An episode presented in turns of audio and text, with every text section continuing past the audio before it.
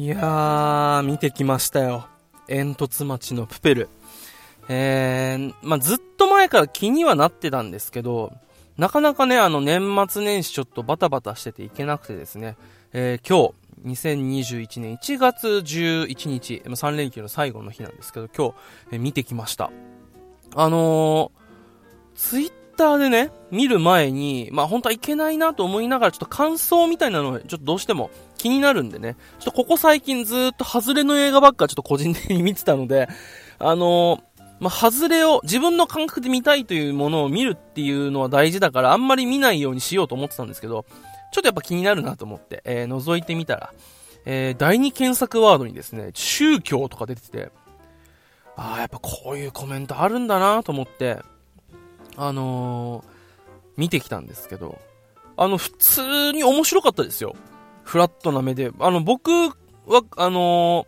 まあ、別に、熱狂的なファンでもなければ、まあ、アンチでもないんですけど、あの、本当に、普通に映画として面白かったです。あの、ここ、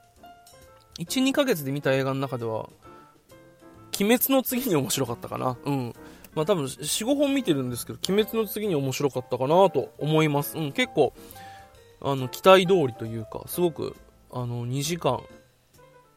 2時間はないか、1時間、まあ、45分とか50分ぐらいかな。あの、予告とかも込みである、あの、抜くと。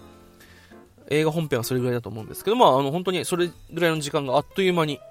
過ぎていきました。すごく楽しい映画でしたよ。で、まあ、あの、僕個人で言うと、でもまあ、フラットとはいえ、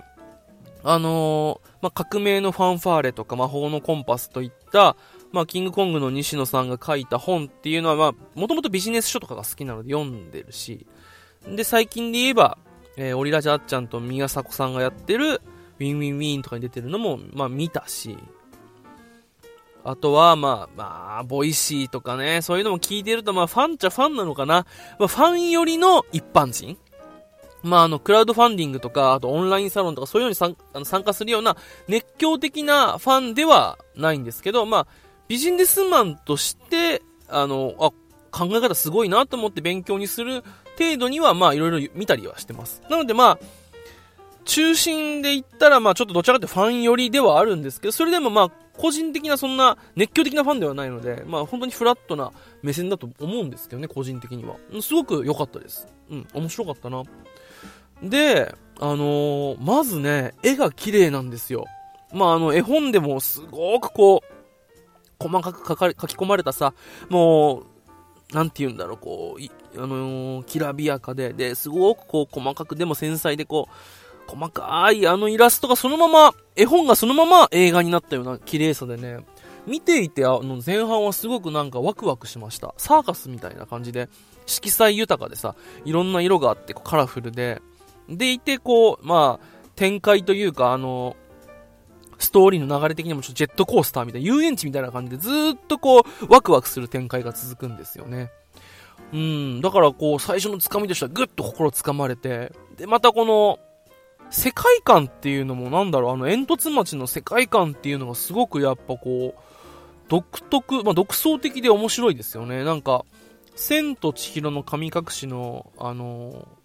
なんていうの？まあ、あの、街、名前なんて言うんだろう、あれ。提灯とかこうぶら下がってる。あの、台湾の9分みたいなさ、ああいう感じのテイストでもあるし、でも、どっか未来的でもあるし、だけどそのまあ、ちょっと文明が大敗した日本とかさ、あとはちょっと昭和みたいな、昭和レトロみたいな雰囲気もあるし、っていう世界観なんで、なんかすごく、で、それでいてなんかこうファンタジーな、ちょっと魔法みたいなさ、そういうこう、世界観もあの、あるので、すごく見ていて、あの、飽きない、あの、映画でしたね。すごく楽しかったですよ。うん。で、これがだんだんこう、中盤になってくると、ストーリーの、だんだんこう、革新に迫ると。で、こっから展開しだして最後に強いメッセージ、後半はも強いメッセージでドンといくっていうのが、まあ、全体の流れとして、まあ、ネタバレにならない範囲で感想を言うと、あの、そういう感じでしたね。だから、まあ、本当に、展開もしっかりしててすごく面白かったし、やっぱメッセージはすごくドンと胸に来るものはありましたね。うん。すごく良かったなうん。だからこう、興行収入的にもやっぱ結構いいらしい。結構いいのかな？うん。なんかランキングでもあの上位に、まあ、鬼滅の次か、まあ、鬼滅と新解釈三国志の次ぐらいに来たのかな。なんで、あのー、今やってる映画の中では結構上位だと思うんですけど、それでもやっぱりこう、ツイッターで、宗教って、もう、第二検索ワードにボンと出てくるぐらいだから、やっぱりこう、賛否両論ある映画なんですかね。あんまりそうは見てて思わなかったんですけど、もう本当に熱狂的なファンと熱狂的なアンチが、こう、バツンと分かれるって意味でも本当にすごい人ですよね。なんかそれも込みで面白いなと。なんか、ぬるっとつまんなかったとか、ぬるっと面白かったではなくて、なんか、宗教いや、最高みたいな、そういう二極化してるのは感想を見てても面白かったですね。うん、ただまあ本当に、僕個人の感想で言うと、映画として普通に面白かった。あの、素敵な映画でした。あの、一つあの、まあ、見てみて、あ、こうなんだって思ったのが、まあ、完全に絵本のイメージだったんで、子供向けなのかなと完全に思ってたんですけど、どちらかっていうと、あのー、本当に夢を捨てた大人とか、えー、子供の心をなくした大人みたいなことを、人をターゲットにしているのかなっていう感じで、ちょこちょこあの、まあ、難しいワードじゃ、子供にとってちょっと難しいかなと思う。あの、よく出てくる言葉に、異端っていう言葉がよく出てくるんですよ。あの、異なるに端、恥。異端児とかの異端ですね。異端っていう言葉が出てくるんで、なんかそういうのがこう、出てくるあたり、ちょっと小さすぎる子供には、あの、その概念とかっていうのは入ってこないのかななんてこと思うんですけど、でもまあ、なんとなくニュアンスで、なんかこういう弾かれ者がいるとか、そういうやつは嫌われるとかっていうのはしっかり分かってくるんで、まああの、ちっちゃい子が見ても普通に楽しめる映画でしたね。で、大人は大人で何かしら感じるものがあるっていう映画だと思います。うん。ただ一つこう気になるのが、まあ、僕がその、もう入りが、漫才師よりもクリエイターよりもビジネスマンとして入ってるからなのか、ちょっとなんかこう、その、あのバックボーンがどうしてもちょっと映画のストーリーを邪魔してしまうっていうのがなんかちょっと個人的にありましたね。なんか、もう本当に頭を空っぽにして、純粋に見られるエンタメかと言われると、若干そうでもないんですよ。ちょっとお金の話、お金の概念みたいなそういう話が途中にちょこっと出てくるんですね。それはもちろんあのストーリーの文脈から全く外れない、ストーリーの中ではもうあの当たり前なこう、ちゃんとした文脈の中に出てくるんですけど、なんだろう。その、ビジネス書とかを読んでて、ビジネスマンとしてのイメージもあるからか、なんかそこでちょっと、ストーリーから心がちょっと一瞬離れちゃったかなっていうのは個人的な感想としてね、批評じゃないです。感想としてなんかありました。うん。っていうところが、まあ宗教とかに繋がってるのかなアンチの感想。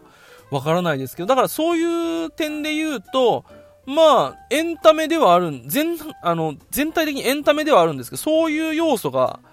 ポッと出てきたりとか、あとは、まあ、あの、メッセージが結構強いので、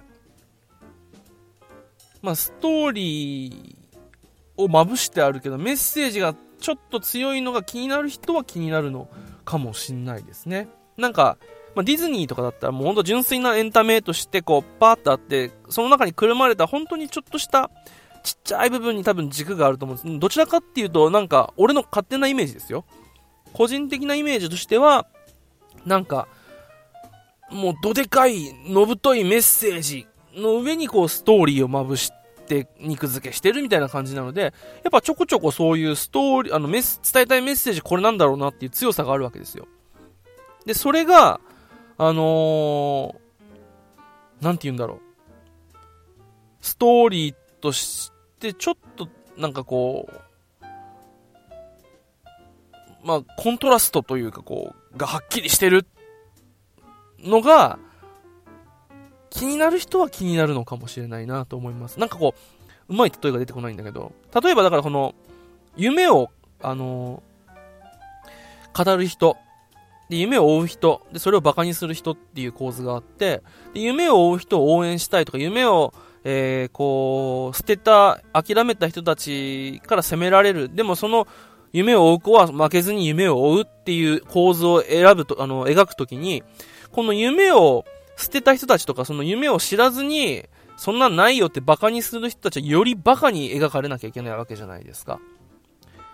っていうのが、こう、極端すぎるかなっていうのはなんか個人的には思ったかもしれないです。だから、こう、あそこまで、愚かじゃなくてもよくないみたいな。でもまあ、必要、あの世界観には必要な、あのメッセージ伝える上では必要な、多分ポジションなんだろうな、役割なんだろうなと思うと別に違和感なく普通に見れるんですけど、なんかその、メッセージの強さっていうのは、これが伝えたいんだっていうのがこう、出てくるところが気になるっちゃ気になるかもしれない。でもほとんど気にならない程度のものなので、うん、普通にエンタメとして面白かったですね。うん。あのー、楽曲とかもさ、あのー、まあ、テーマ曲、ハロハロハロハロウィンってあの、あの、しょっちゅう CM で流れてるあの、BGM とか、あれも曲もそうだし、あとはまあ、あの、最初のハロウィンパーティー、あの、ハイドが歌ってるやつ、あれとかもかっこよかったし、で、こう、いきなりこう、バーンと始まるその感じとかはすごくやっぱ見ててワクワクするし、なんか、映画だし、映画なんだけど、あのー、なんて言えばいいんだろう。絵本を見てるような感じ？なんだろうな、なんかこう、映画だけどちょっと映画じゃないみたいな、なんかその構図も面白いですね。だからいろんな、あのー、発見がある、単純な、あのー、エンタメ映画とは違った、いろんな多分また、僕とかにはわからないようなエッセンスが多分散りばめられてるんでしょうね。こう、隠してあるんでしょうね。そういう意味でも何かものづくりする人とかは見ても面白いんじゃないかなと思います。あの、あとお子さん。あの家族連れでこうお子さん連れて見に行ったりとかっていう人はすごくもう多分120%楽しめるんじゃないかなと思います。うん。すごくあのこの映画見てさらにまたこの原作となる絵本に興味が湧いたからちょっと、えー、これからですねあの映画見終わったのでちょっと絵本見てみようかなと思うぐらい楽しかったです。あのー、ぜひぜひ。まあツイッターでねあの僕と同じように検索する人結構いると思うんですよ。で、宗教って出てくると、やっぱちょっと二の足踏むじゃないですか。あの、こんなに言う人いるんだったらちょっと見るのやめよっかなみたいなことを思う人がいると思うんですけど、全然そんなことないし、あの僕も最近これ良くないなと思って、あのやめるようにしてるんですけど、なんだろう、自分が見てみたいなと思った、その、自分の中での価値基準っていうのを大事にした方がいいような意思決定として。なんか失敗したくないっていう思いはやっぱあるじゃないですか。お金お金も時間も払うから。だけど、その失敗も込みで自分のなんだろう感覚じゃないですか。で、人のあの、つまらないが自分にとって楽しいかもしれないっていう、なんか、目をつぶしてるなと思うと、なんだろう、自分で選んで失敗するとか、自分で選んで宝を見つけるとかっていう感覚大事だなと思うんで、なんか、もし、もともと、まあ、嫌いだったら別に無理して見る必要ないですけど、なんかちょっと興味があるって、でも、ツイッターの感想とか見て二の足踏んでるんだったら、ぜひぜひ、あの、見てほしい映画だなと思います。あのー、本当にね、新解釈三国志ひどかったよ。あのー、ひどいっていうか、個人的に全然楽しくなかった映画ってあんまり言わない方がいいと思って言ってないんですけど、それと比べると本当にもう何倍も面白いので、ぜひですね、あのー、見てほしいなと思います。はい。最後にものすごくとんでもないディスり方をしてしまいましたけど、あのー、うん。映画としての面白さはあの間違いなく保証するので、ぜひぜひ見てほしいなと思っております。それでは最後までお聴きくださいまして、ありがとうございました。ザッチでした。